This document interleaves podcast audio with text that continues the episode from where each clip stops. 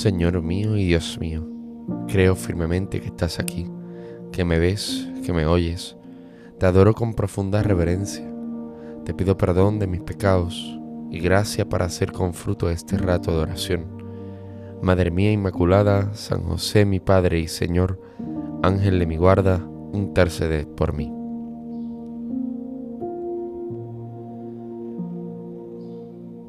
De la primera lectura rescato estos versículos. Bajó pues y se bañó en el Jordán siete veces, conforme a la palabra del hombre de Dios. Y su carne volvió a ser como la de un niño pequeño, quedó limpio. Naamán y toda su comitiva regresaron al lugar donde se encontraba el hombre de Dios. Al llegar, se detuvo ante él exclamando, Ahora conozco que no hay en toda la tierra otro Dios que el de Israel.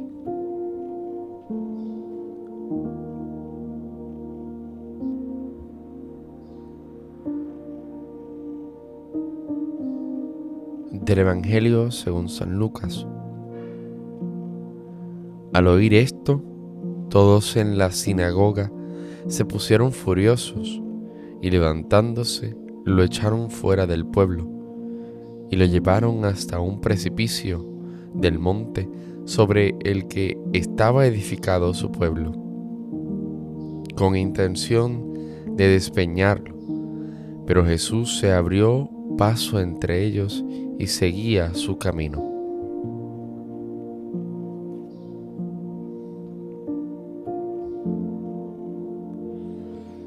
Traigo ahora una homilía que dio el Papa Francisco sobre estas dos lecturas.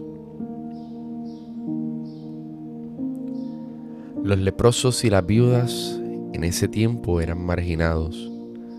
En especial, las viudas vivían de la caridad pública, no entraban en la normalidad de la sociedad, mientras que los leprosos tenían que vivir fuera, lejos del pueblo. Así, en la sinagoga de Nazaret, relata el Evangelio, Jesús dice que allí no se harán milagros, porque vosotros no aceptáis al profeta, porque no lo necesitáis, estáis demasiado seguros. Las personas que Jesús tenía delante, en efecto, estaban muy seguras en su fe, entre comillas, muy seguras en su observancia de los mandamientos, que no necesitaban otra salvación.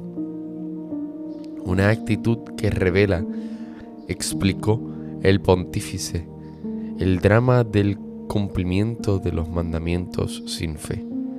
Y me salvo por mí mismo, porque voy a la sinagoga todos los sábados. Trato de cumplir los mandamientos y que no venga éste a decirme que son mejores que yo, ese leproso y esa viuda, esos marginados.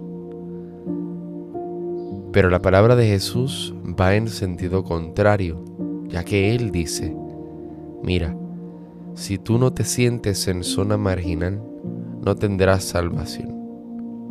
Esta es la humildad, la senda de la humildad, sentirse tan marginado de tener necesidad de la salvación del Señor. Solo Él salva, no nuestra observancia de los preceptos.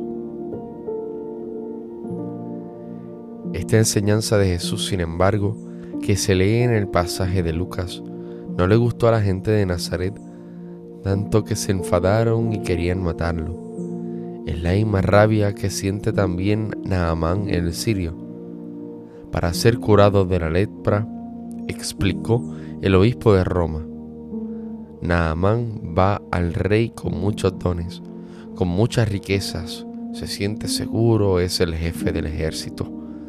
Pero el profeta Eliseo lo invita a marginarse y a bañarse siete veces en el Jordán. Una invitación que reconoció el Papa le tuvo que haber parecido un poco ridícula, tanto que Naamán se sintió humillado, se molestó y se marchó. precisamente con los de la sinagoga de Nazaret. Por lo tanto, a Naamán se le pide un gesto de humildad, de obedecer como un niño, hacer el ridículo, pero él reacciona precisamente con indignación.